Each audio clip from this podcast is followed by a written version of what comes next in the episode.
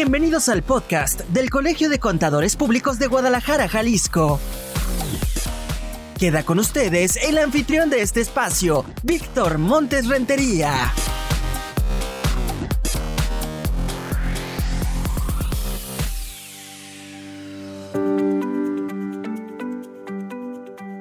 Sean todos bienvenidos al podcast del Colegio de Contadores Públicos de Guadalajara, Jalisco. Les saludamos con muchísimo gusto y con la intención de que en esta ocasión nos acompañen a lo largo de este espacio de comunicación, porque hoy el tema es sí técnico, pero va a ser perfectamente explicado, yo se los garantizo. Hoy nos acompañan miembros de la Comisión de Investigación Profesional, así que el tema que por supuesto hoy se va a desarrollar, pues es importante que lo conozcan y lo escuchen de principio a fin. No tienen que perderse en ningún momento de esta charla porque sé que va a ser de su amplio interés. Primero que nada, darle la bienvenida a nuestros invitados, al contador público certificado José Luis Franco Murayama. ¿Cómo estás? ¿Qué tal? Muy buenos días. Bueno, no sé si son días, a la hora que lo vayan a escuchar, pero ahorita por lo pronto son buenos días. El podcast es para que ustedes disfruten mañana, tarde y noche, así que esperemos que con esta charla usted se quede muy entretenido, pero sobre todo bien informado. Y también nos acompaña Mauricio González Gómez, contador público certificado. Gracias por estar en esta mesa. Gracias por la invitación y buen día a todos. Pues los impuestos diferidos, un tema que, de acuerdo a lo que platicábamos en la antesala del arranque de esta grabación del podcast, pues eh, debe ser tratado con mucho detenimiento. Y creo que para poderlo comprender, sobre todo los que no son contadores, pero los que son y a lo mejor les cuesta todavía trabajo engancharse con el tema, sería, contador, ¿qué es o qué son los impuestos diferidos, por favor?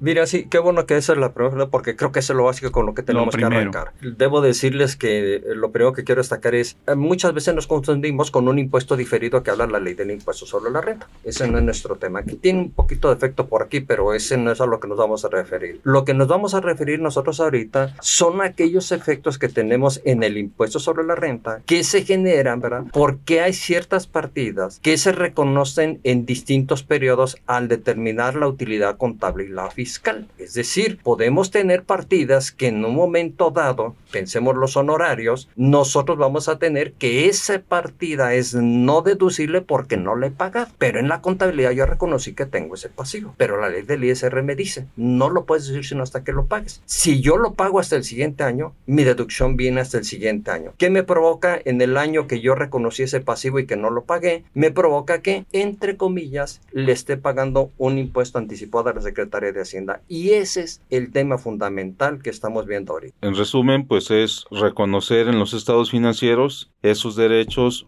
o bien obligaciones que se generan justamente por esta técnica del, del, impuesto diferido y que representan o que reflejan un activo o un pasivo en nuestro balance general. Que eh, tengo entendido que esto genera efectos en los estados financieros, ¿no? El reconocimiento del impuesto diferido, ¿cierto? Sí, tiene efectos de, de, reconocer ese, ese derecho que tengo en el futuro de aprovechar un impuesto o bien esa obligación que tenemos en el futuro de pagar algún impuesto que diferimos al momento del cálculo o al momento de esa determinación.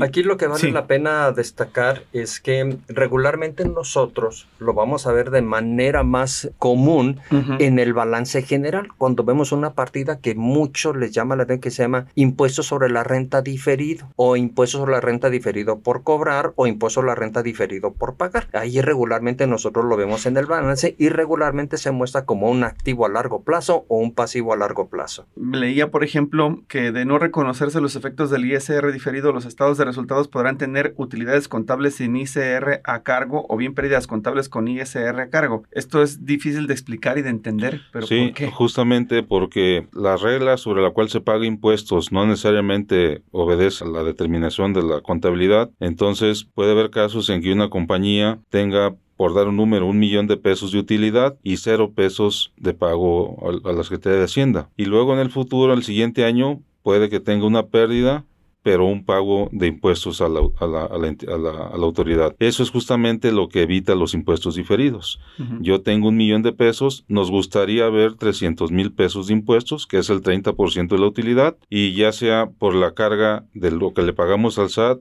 más menos el impuesto diferido. Y lo que hace el impuesto diferido es justamente reconocer el impuesto que le toca a esa utilidad. O en algunos casos particulares, reconocer el beneficio que tiene esa pérdida del estado de resultados. Me gustaría saber cuál es la norma contable en México que regula los impuestos diferidos. Mira, en México es una norma que, como dicen es muy odiada, pero por muchos muy querida, que es la NIF de dedo 4. ¿sí? La NIF de dedo 4 que se llama Impuestos a la Utilidad, pero también debo decirte que existen normatividades a nivel internacional y la otra que tenemos tanta influencia que es el famoso US GAAP, que es decir, que son las normas americanas. La norma internacional es la IAS 12, es la norma internacional de contabilidad número 12 y para efectos de los gringos o como, como coloquialmente lo conocemos, el US GAAP es la ASC 740. Les recuerdo que ASC, ¿verdad? Eh, son las nuevas siglas con las que denominamos los principios de contabilidad en los Estados Unidos, ¿verdad? Eh, ¿Qué quiere decir ASC? Quiere decir Accounting Standard Codification, es lo que quiere decir ASC.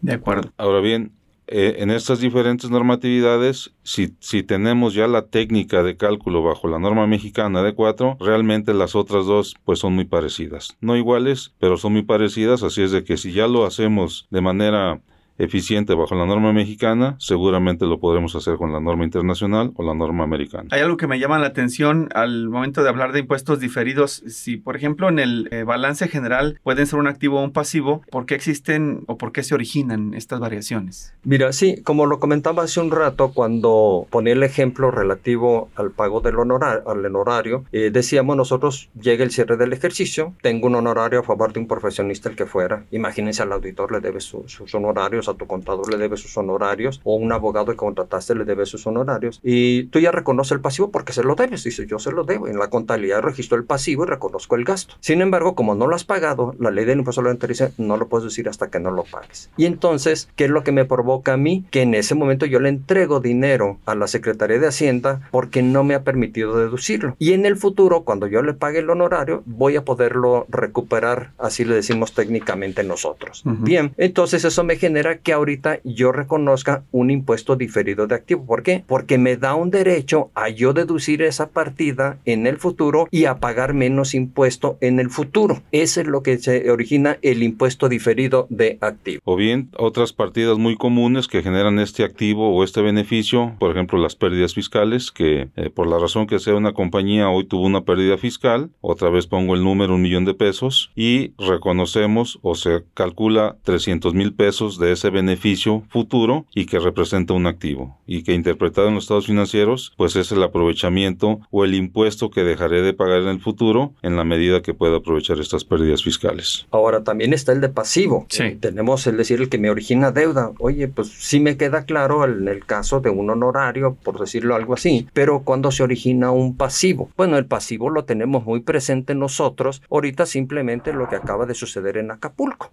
¿Verdad? que salió una disposición que permite que las entidades que hacen eh, la reconstrucción de su hotel lo hacen y le dicen te permito que tomes la deducción inmediata. ¿Qué va a pasar? Para el hotel es una inversión, pero en el futuro como ahorita me está permitiendo decirlo toda la autoridad, en el futuro esa depreciación va a ser no decirle y voy a tener que pagar el impuesto en el futuro. Por eso se nos originan impuestos diferidos de pasivo. Es decir, tenemos de las dos maneras, de activo y de pasivo. Cabe aclarar una cosa muy importante. Regularmente las disposiciones fiscales están diseñadas para que pagues por anticipado. ¿Por qué? Porque a la Secretaría de Hacienda le conviene porque es un financiamiento a tasa cero de interés. Es por esa la razón. Ahora bien, sí sería necesario que conozcamos cuáles son los conceptos más comunes que originan el impuesto diferido de activo. Bueno, ya lo comentó Mauricio hace rato, una de las partidas más grandes que lo originan y que son muy delicadas y que requieren mucha atención de nosotros por lo que vamos a comentar posteriormente, son las pérdidas fiscales por amortizar. Esas provocan mucho impuesto diferido de activo. ¿Por qué? Porque la pérdida fiscal yo la voy a poder, como decimos los contadores, amortizar o aplicar contra utilidades fiscales futuras y que en el futuro me va a permitir que pague menos impuestos. ¿Por qué? Porque esa pérdida la voy a aplicar o amortizar. Esa es una de las partidas más importantes. Sí, otras partidas, además de las pérdidas fiscales, pues están anticipos de clientes. Es decir, hoy un cliente viene y me anticipa una transacción de una venta futura, pero para efecto fiscal, el haber recibido ese anticipo ya reconoció un ingreso sobre el cual pague impuesto, pero para efectos de los estados financieros aún no tengo el ingreso, ¿no? Y la utilidad financiera la voy a generar en el futuro, donde no pagaré el impuesto porque lo adelanté vía este anticipo de clientes. Y otras partidas más, diferencia entre las tasas permitidas por la ley, las tasas máximas del impuesto a la renta y las tasas contables de depreciación de activos fijos y una serie de partidas que, que originan estas partidas, este reconocimiento de los impuestos impuestos diferidos. De todo lo que hoy hemos platicado hasta este momento, un ejemplo mundano de lo mejor una compañía, una empresa en particular que tenga que manifestar su impuesto diferido, ¿cómo lo podríamos ejemplificar?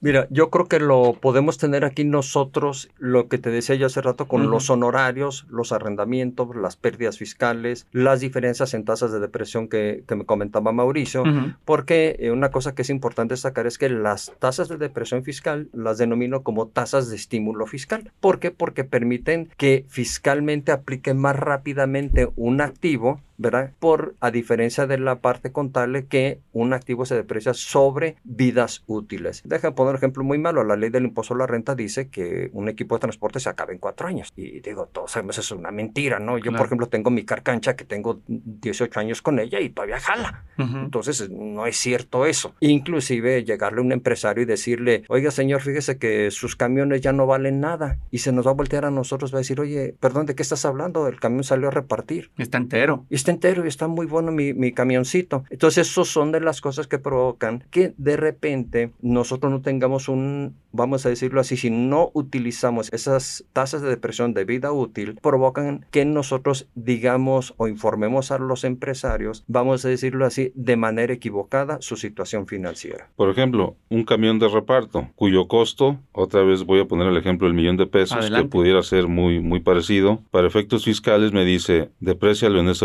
hasta el 25%. En cuatro años 250 mil, más actualización y otras cosas, lo que, va con la ley, ¿no? Pero para efectos financieros o la vida útil de este camión, de acuerdo con la experiencia que he tenido, puede ser el doble, es decir, 8 años, 7, 8, 9 años. Bueno, para efectos contables, esto se deprecia a una tasa menor, al 12.5, al 13%, y eso genera otra de las partidas muy común en este tratamiento de impuestos diferidos. Vamos muy rápido en este podcast y prácticamente estamos por llegar a la mitad, pero para recapitular y no dejar cabos sueltos, me gustaría saber, a ver, si entonces podemos decir que es una cuenta por cobrar a cargo de la Secretaría de Hacienda de Crédito Público, ¿pudiera no cobrarse en algún momento? Primero yo te diría, podemos clasificarlo como que es una cuenta por cobrar a cargo de la Secretaría de Hacienda, sí puedo decir eso. Por, lo, Y esto, nada más que tiene una, pues no sé si decirlo desgracia, ¿verdad? Pero sí tiene un detallito, ¿verdad? Una desventaja, digamos. Una desventaja, muchas gracias, es una desventaja porque coloquialmente los inversionistas, los analistas, a este tipo de cuentas por cobrar le llaman ellos activos suaves. ¿Por qué es un activo suave? Porque es débil lo consideran débil, igual que una cuenta por cobrar es un activo suave. A diferencia de un activo duro, como puede ser un activo fijo, una maquinaria tú la puedes tocar y palpar y la puedes ver en qué condiciones está. Ese es, ese es, un activo duro. Pero esos son activos suaves y regularmente los analistas y los inversionistas ven con recelo y ellos siempre esperan que haya mucho eh, cuidado por parte de nosotros los preparadores de la información financiera o los auditores que se aseguren que ese activo suave esté bien valuado y si hay algo que lo haga parecer que disminuye su valor, como sería una cuenta por cobrar, se haga una disminución de su valor en la cantidad que se considere apropiada. Efectivamente es considerado como una cuenta por cobrar y existe la posibilidad de que no se pueda recuperar, como lo vamos a platicar adelante. Es, es decir, nada más aquí tener cuidado, este impuesto no me lo va a devolver el fisco. No puedo ir a la hacienda a decirle, oye, regrésame el beneficio que tengo en las pérdidas fiscales, como si puede ser otro impuesto, por ejemplo el impuesto al valor agregado. Ese sí es un impuesto que voy y se lo solicito a la autoridad de devolución. Este impuesto al activo o este beneficio o esta cuenta por cobrar, la única manera de recuperarla es que la compañía que reconoce el beneficio sea capaz de generar utilidades fiscales futuras suficientes que le permitan aprovechar o esta pérdida fiscal. Y otra vez, Víctor, perdón, con el ejemplo del millón de pesos, yo tengo ahora un millón de pesos de pérdidas fiscales que he generado en los dos últimos años, tengo un plazo donde vencen esas pérdidas fiscales, que son 10 años. Si durante esos 10 años siguientes la compañía no es capaz de generar utilidades fiscales suficientes para aprovechar este millón de pesos, se pierde. No me lo regresa nadie. ¿sí? Entonces, la única manera de poder recuperar es que esa entidad sea capaz de generar utilidades fiscales suficientes que le permitan aprovecharlo. Y ahí es donde tengo el beneficio y ahí es justamente donde tenemos que cuidar si ese activo realmente no ha perdido ese atributo de activo y no hay indicios de que no voy a recuperar y que entonces tendría que reservar el valor de ese beneficio, ¿no? Pareciera ser, Víctor, un comentario adicional que 10 años, hombre, por favor, ¿cómo no va a poder recuperarlo en 10 10 años, jajaja. Hasta te sobra. Sí, no, hombre, estás, eh, no es cierto. O sea, mi experiencia profesional me enseñó que hay compañías, ahora sí como dicen, que han perdido pérdidas fiscales. Así le decimos con esas pérdidas fiscales se perdieron. ¿Por qué? Porque no se hizo nada o la compañía no estuvo en la posibilidad de generar utilidades fiscales suficientes que le permitieran hacer esa aplicación de esa pérdida. Se le dice son pérdidas perdidas. Es decir, pues ya, esa pérdida ya no tengo manera cómo recuperarlo. Entonces, pues nada más acotar este punto, Víctor. Sí, sí es un impuesto a favor, pero que no me lo devuelve la autoridad, sino que la sociedad que reconoce ese beneficio tendrá que ser capaz de generar utilidades para poderlo aprovechar, ¿no? De acuerdo, pues está usted escuchando a los contadores José Luis Franco Murayama y Mauricio González Gómez, quienes nos acompañan en este podcast, en esta primera parte hablando de impuestos diferidos. Tenemos que hacer una breve pausa y regresamos para dar cierre a este tema.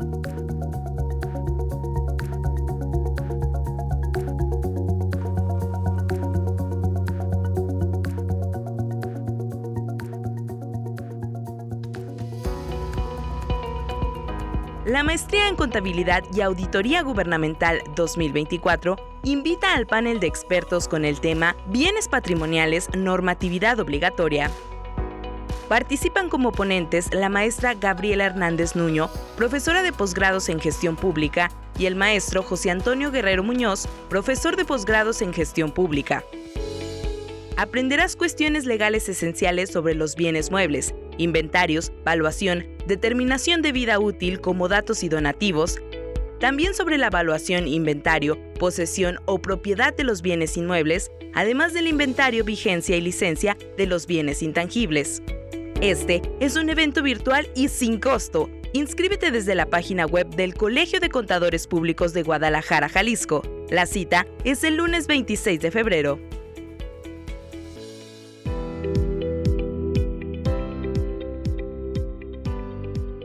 Participa en el primer Congreso Interinstitucional de Comercio Exterior. Queremos compartir contigo información relevante sobre cómo se realiza el comercio exterior de manera directa e indirecta, las tendencias internacionales, las expectativas de crecimiento del comercio mundial, el mexicano y las de fiscalización de las autoridades aduaneras. El evento se llevará a cabo los días 6 y 7 de marzo en el Colegio de Contadores Públicos de Guadalajara, Jalisco, ubicado en Oscar Wilde 5561, Fraccionamiento Jardines Vallarta, en horarios de 16 a 19 horas el miércoles y de 10 a 14 horas el jueves 7 de marzo. El cierre de inscripciones es el próximo 6 de marzo. Aprovecha esta oportunidad y descubre más sobre el comercio exterior en México y su importancia en el desarrollo de las empresas y del país.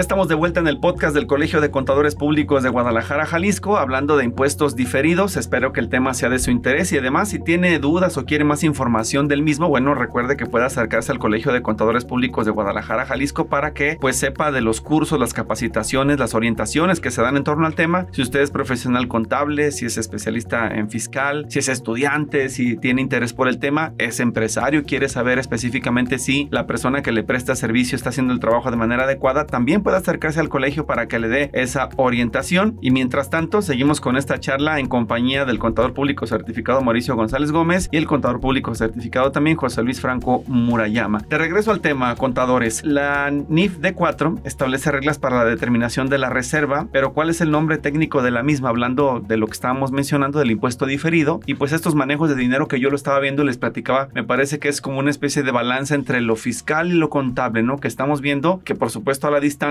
los que somos espectadores, vemos que la intención de la autoridad fiscal es recaudar, pero específicamente la normatividad también establece pues que tiene que haber como ese contrapeso, ese equilibrio. Volviendo al tema, ¿la NIF de 4 establece reglas claras para la determinación de esa reserva? Sí, es correcto. La norma dice especialmente se focaliza en el impuesto diferido de activo.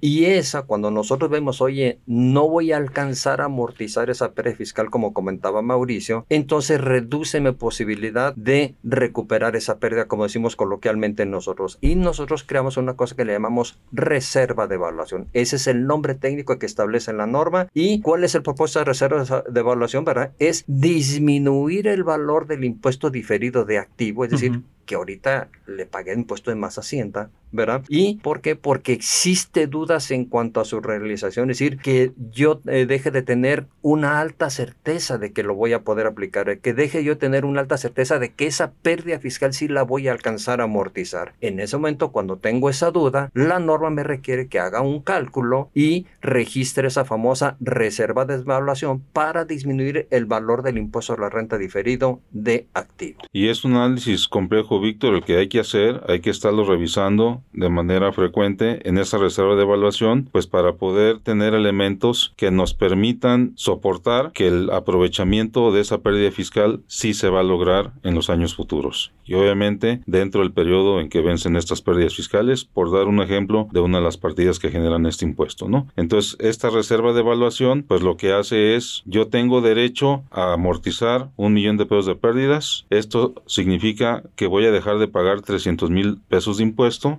Ese sería mi impuesto activo y es el que sujeto a una reserva de evaluación. Es decir, tengo 300 mil en el balance que voy a aprovechar. Pero resulta que las pérdidas fiscales vencen en los próximos dos años y no se visualiza que se tengan utilidades. Entonces, debe decir 300 mil menos 300 mil de reserva de evaluación, realmente vale cero pesos. O 50% o 30 o 20, 80, lo que me digan mis cálculos financieros, para poder definir esta parte que no voy a recuperar, esta parte que no voy a poder cobrar, por así decirlo. ¿no? Claro, y aquí llaman la atención dos conceptos. Primero eso que hablaban de la reserva de evaluación, pero la alta certeza, ¿en qué consiste particularmente? La alta certeza es precisamente esos cálculos que tenemos que hacer, que son los que vienen a crear la dificultad grande a la hora de hacer, porque requiere de mucho juicio profesional, pero en términos generales lo que se tiene que hacer son proyecciones fiscales y financieras. Es decir, deben ir las dos juntas. No puedes decir, entonces solo hago la fiscal o solo hago la financiera y ya me olvido del asunto. No, tienes que hacer los dos cálculos, ¿verdad? Y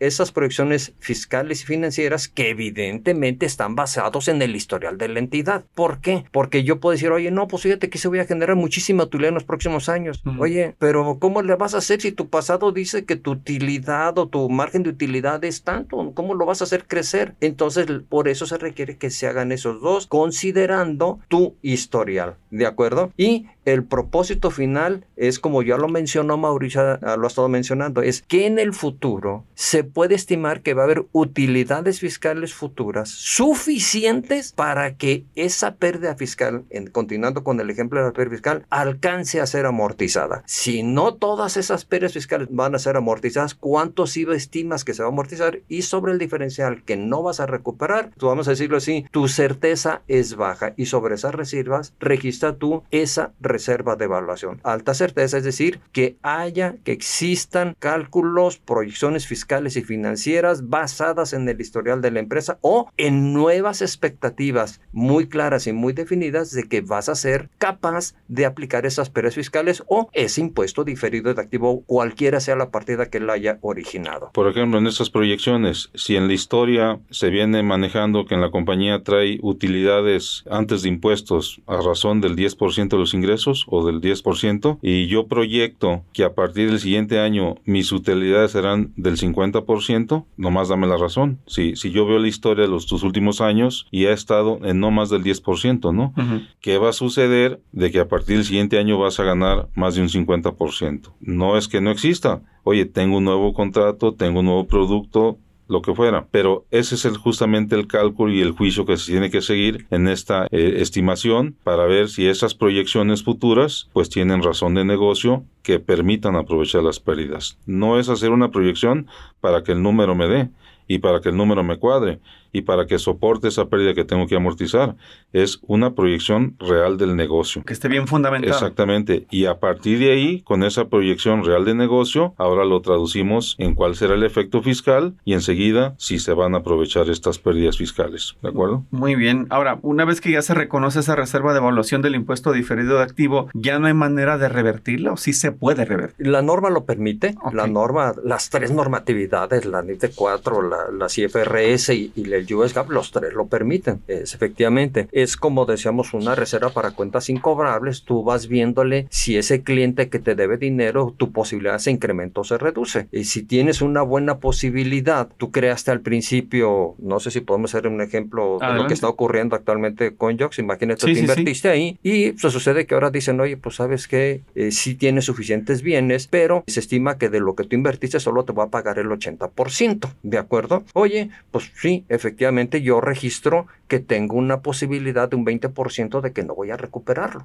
y eso lo registro como pérdida, ¿de acuerdo? Bien, eh, oye, pero ¿qué crees? Vamos a suponer que se encuentra que el señor tenía más propiedades y ya fueron incautadas y para allá y para acá. Y entonces tu posibilidad de recuperar más crece. A lo mejor eso te das cuenta hasta el siguiente año, porque el juicio vamos a suponer que siguió durante tiempo. Entonces tu posibilidad mejora y puedes darle para atrás a esa reserva que originalmente habías creado. Yo había creado que no iba a recuperar el 100%, pensé que iba a recuperar el 70, el 60, pero ahora creció la posibilidad porque se encontraron cosas que sí se la están adjudicando y van a ser para pagar entonces puedo revertir parte de esa reserva que yo originalmente había registrado. Haces el ajuste entonces. Haces el ajuste, la estás moviendo para arriba o para abajo, ¿verdad? Y tu ajuste siempre va sobre el derecho. Yo, yo tengo ese derecho de aprovechar o ese activo, el número que sea, de un millón de pesos otra vez, y yo reservé 800 mil porque solamente iba a recuperar, mi, mi balance dice 200 mil de impuesto diferido. Al siguiente año incrementa la probabilidad porque hay nuevas evidencias y demás, pues ahora a lo mejor vale 500 mil el beneficio. Y al año 3 puedo eliminar la reserva y decir mi millón de pesos será recuperable. O desde el año 1 dije que era reservado el 100% y así estoy en los siguientes años porque no hay una evidencia que pueda demostrar que sí vamos a recuperar o que sí vamos a tener el beneficio. Entonces la reserva debe de ser un trabajo constante de revisión de supuestos de nueva evidencia que nos permita definir si lo que está reservado es correcto, la subimos o la bajamos. ¿Y, ¿Y qué tal si con base en esa nueva evidencia la reserva registrada resulta insuficiente. De acuerdo a la NIF de 4, ¿se tendría que incrementar la misma también? Exactamente, es decir, de un 100% yo reservé el 50%, o dicho de otra manera, estimaba recuperar el 50%, pero un año después la evidencia me dice que no recupero el 50%, sino solo el 20%. Hay que hacer un ajuste adicional para reservar el 80%, o viceversa. Yo tenía reservado el 50% y al año que sigue yo estimo que recupero cuando menos el 80% de ese beneficio. Hay que eliminar esa reserva para decir ya no es del 50 sino del 20%. O dicho de otra manera, recuperas el 80% del 100. Aplicándolo al tema de las pérdidas fiscales porque es el tema, te insisto, que genera más el problema. Así es. En el caso de, la, de las pérdidas fiscales, tú puedes decir ahorita, oye, yo estimo que mi pérdida fiscal no la voy a alcanzar a amortizar todo, mis pérdidas fiscales, ya tengo muy en puerta que se me van a vencer algunas y entonces digo yo, vamos a suponer que esas fueran, oye, el 50% que mencionaba Mauricio, oye, pues yo estimo que no voy a recuperar o no voy a alcanzar a amortizar el 50%. Mi reserva equivale al impuesto sobre el 50% de la pérdida fiscal. Muy bien, perfecto. Oye, siguiente año se me complicaron las cosas, me está yendo más mal. Ay, caray, incrementa tu reserva. Oye, o al contrario, fíjate, ¿no? Metimos un nuevo producto, ganamos una concesión, etcétera, y si estoy pudiendo recuperar mi pérdida fiscal. Si voy a alcanzarla, disminuyo mi reserva. Conclusión, la reserva tiene que estar siendo revisada constantemente. No es, ya la dejé el año pasado y ya no la volteo a ver, no tienes que estarla revisando constantemente. Y hemos platicado mucho, Víctor, de la de las pérdidas fiscales por amortizar. Digo, como una generalidad o como un ejemplo o, como un tema muy común que se ve en este cálculo, ¿no? Pero hay otras partidas más que te pueden generar este beneficio, ¿no? Anticipos de clientes, provisiones que hacen para efectos de reconocer ciertas partidas en resultados que no puedo deducir, diferencia en tasas contables fiscales. Hay muchos otros más elementos. Hemos mencionado pérdidas fiscales porque es el común de este activo y lo que generalmente vemos pues en los cálculos de esta naturaleza. ¿No? Adicional, este, pues también está por ejemplo la reserva para cuentas incobrables. La reserva para cuentas incobrables eh, viene de un cálculo financiero o contable, pero eso solo lo voy a poder usar esa reserva hasta que yo cumpla ciertos requisitos que establece la propia ley del impuesto sobre la renta. Y esas se ven más difíciles porque esas no son de realización inmediata al siguiente año, regularmente tienen una tendencia de mediano y largo plazo. Otro que también podemos encontrar en esas circunstancias es la reserva para inventarios obsoletos, que también nos hace hacen ruidito y nos hacen trastabillar un poquito. ¿Por qué? Porque la ley del impuesto a la renta no me va a permitir la deducir esa reserva de inventarios obsoletos, sino hasta que yo cumpla ciertos requisitos que establece la propia ley. En buen español, ¿verdad? Esas reservas me provocan impuesto diferido activo porque contablemente yo reconozco que tengo una pérdida potencial, ya sea en mi cuenta por cobrar o en mi inventario, y qué me va a suceder en el futuro, ¿verdad? Que yo necesito conseguir esos requisitos para que Hacienda me permita deducirlo. Y regularmente a veces no está tan claro el plazo de realización. Entonces, por lo que estoy entendiendo, al calcular el impuesto diferido, el saldo, por ejemplo, el neto de partidas de activo y pasivo, ¿no? Puede ser activo o pasivo. Aquí llega la pregunta. Si el neto de partidas genera entonces un impuesto diferido de pasivo, ¿ya no sería necesario verificar las partidas de activo por impuesto diferido, las que están incluidas en ese cálculo? ¿Se van a realizar o se van a reversar? ¿Qué va a pasar aquí? Eh, es, es una buena pregunta porque es un error que se incurre regularmente.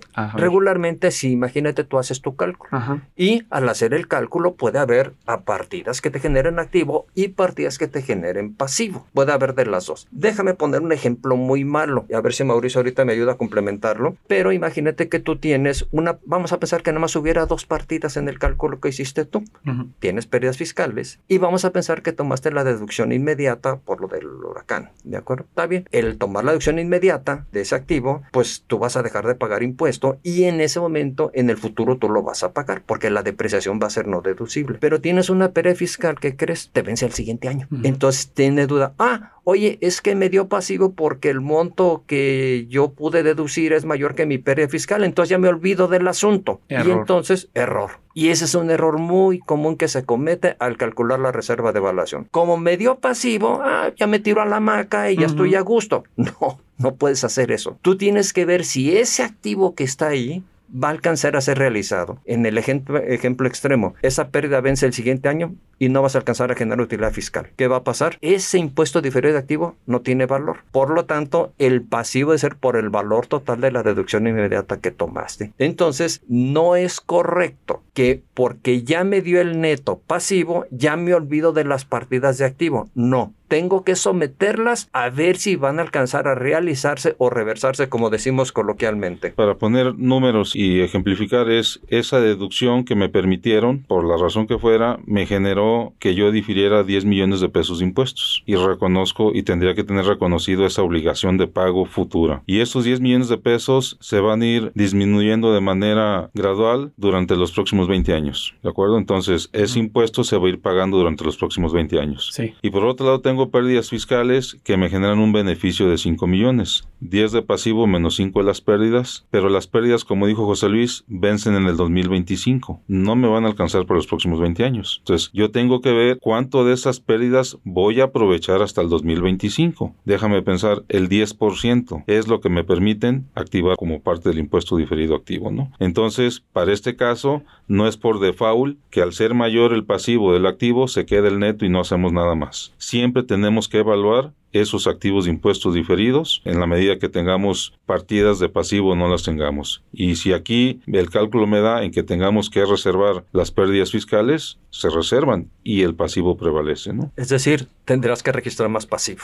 Otra vez. Eso es lo que quiere decir en buen español, porque ese activo ya no, ya no es... Eh, recuperable en su totalidad. Muy bien. No puedes tenerlo ahí agazapado, en buen español cada cuándo tiene que hacerse o revisarse el cálculo entonces de la reserva de evaluación? Mira, la norma nos requiere que cuando menos lo hagamos anualmente. Pero la, la, realidad de las cosas es cuando se te presente la circunstancia, tienes que ajustar tu reserva. Y esto es muy claro porque las entidades emiten información financiera intermedia. Eso es muy claro, ¿de acuerdo? Pero la norma lo dice cuando menos anualmente. Sí, hay casos de algunas compañías en México, como lo que conocemos compañías públicas, porque tienen capital o deuda en la bolsa de valores en México y que reportan bajo una norma contable internacional y ellos reportan de manera trimestral información, pues es común que estas empresas en esos trimestres hagan estos cálculos de impuestos diferidos. Y otras más, empresas que de pronto emiten información para sus socios, para su casa matriz, para bancos y demás, tienen el cuidado de ir calculando estos impuestos de manera bimestral, de manera trimestral, sin esperar el cierre de año. Pero el común denominador de las empresas eh, privadas, voy a, voy a ponerlo de esta manera, y que requieren información anual o que a los socios le presentan esta información, Entonces, el cálculo se hace cuando menos una vez al año. eso es lo que requiere la norma. Eh, sin embargo, evidentemente es muy aconsejable estarlo revisando constantemente. Regularmente son de esta, este tipo de circunstancias, regularmente siempre las pensamos anualmente, pero la realidad es que sí debemos de verlo nosotros cada vez que se presente la circunstancia. Si yo ahorita me empiezo a meter problemas que sé que no voy a generar utilidades fiscales, pues desde ahorita lo debo de decir si estoy emitiendo información financiera intermedia. Hay reglas, hay normas que tenemos nosotros para información financiera intermedia y esas normas las tenemos en México, existen a nivel internacional y las tienen los gringos, aunque no sean compañías públicas, también puedes emitir esa información financiera intermedia, como comentaba Mauricio. Oye, voy a renovar mi línea de crédito, pues me piden esos financieros recientes. Los anuales sí, sí me los piden, los del año pasado, pero ahorita si ya voy en el mes 6, en el mes 8, ¿qué me dice el banco? Tráeme tus últimos estados financieros. Ahí debo yo hacer esa revisión, porque estoy emitiendo información financiera intermedia y hay reglas. Y ahí le aplicaría esta regla. Ya te entendí, José Luis. Entonces, en cuanto hay una incidencia, a reportar. Así es. De inmediato. Es, eso sería lo aconsejable, Víctor. Así es, cuando tengamos esos eventos, esas ocurrencias, sería el momento de hacerlo y no necesariamente esperar el fin de año. claro, que será más complicado luego recordar, ¿no? Lo sí, porque 10 meses resulta que llegó enero y buenos resultados, febrero y buenos resultados, marzo buenos resultados, y así estamos hasta noviembre, ¿no? Y llega diciembre y le toca todo lo malo que no hicimos en los 11 meses pasados. Entonces hay una pérdida del demonio en diciembre y lo único que sucedió es que no le reflejamos a los meses anteriores estos, entre otras, esta reserva de evaluación, pero hay otras partidas más, Víctor, que generalmente se quedan hasta el cierre de año, pero que no son del cierre de año, son de cada uno de los meses. Y por eso es importante que cualquier elemento que nos indique un cambio en estas reservas de evaluación, hay que ajustarlo inmediatamente a los estados financieros. Pues eh, ya para terminar, me gustaría nada más saber, en los estados financieros, ¿cómo debe de informarse a los usuarios? Hablamos de banco, de los dueños o los proveedores, de las reservas creadas, si hay un incremento, si hay una disminución, ¿en qué momento se tiene que hacer ese proceso? Evidentemente, la norma requiere, eh, tenemos una cosa que todos conocemos que se llaman las notas a los estados financieros. Los cuatro estados financieros que conocemos no regularmente, el balance, estado de resultados, estado de variaciones estado de flujos, pues son los cuatro que, estados financieros que tenemos, pero la parte importante son las notas a los estados financieros y ahí en esas notas tiene que informarse, tiene que informarse si creaste una reserva, de cuánto asciende esa reserva, incluso, ¿verdad? la norma te requiere que en el caso de las pérdidas fiscales tienes que decir el monto de las pérdidas fiscales, en qué año se originaron, cuál es su monto y cuál es el plazo en que vence su amortización. Si fuesen créditos fiscales, también hay que informar cuáles son las fechas de vencimiento de esos créditos fiscales. Es decir, hay que cumplir con ciertas reglas para informar precisamente el tema de los impuestos diferidos. Hay más requerimientos, pero en el caso específico de la reserva de evaluación, tienes que decir cuánto es el impuesto diferido que tienes, menos su reserva de evaluación y las pérdidas fiscales específicamente, cuánto se originaron, cuál es su monto y cuánto vence el plazo, para que el usuario sepa medir bien las cosas y reflexionar adecuadamente. Eso es lo que te puedo decir. Y esa reserva de evaluación lo que nos va a indicar es de ese monto total o de ese beneficio total, yo tengo un beneficio de impuesto diferido por pérdidas fiscales de medio millón y tengo un beneficio de impuesto diferido por cuentas de cobro dudoso de otro medio millón y eso ya suma un millón de pesos, ¿no? Y luego hay una reserva de evaluación del mismo millón, pues lo que me está indicando es que esa entidad no será capaz de aprovechar esas pérdidas fiscales y no será capaz de poder deducir esas cuentas de cobro dudoso, ¿no? Para eso sirve la reserva. Año 2,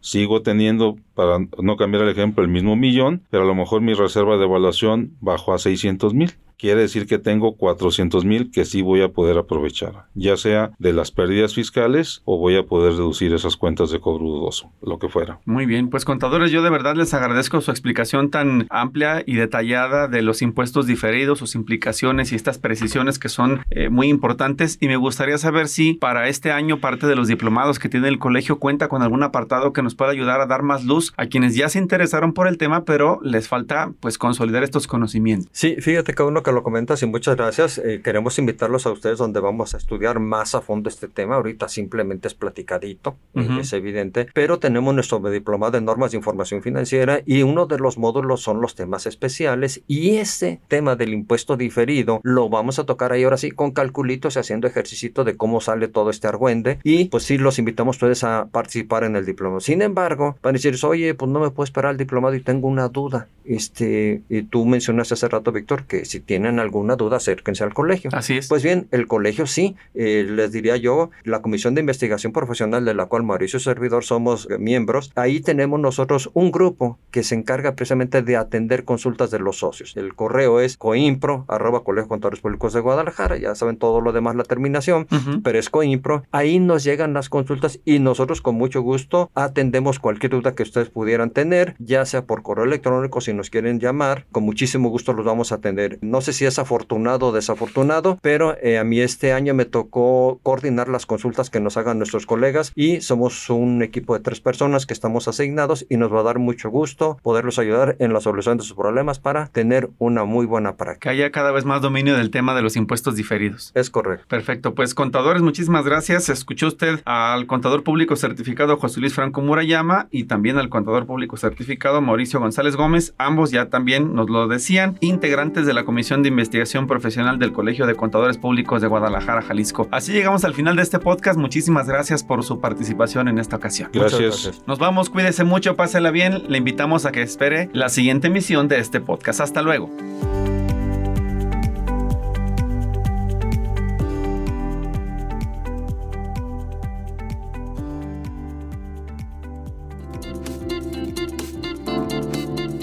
Esto fue todo por hoy. Recuerda que este espacio es para darle voz a los contadores, para escucharte y orientar a nuestra comunidad.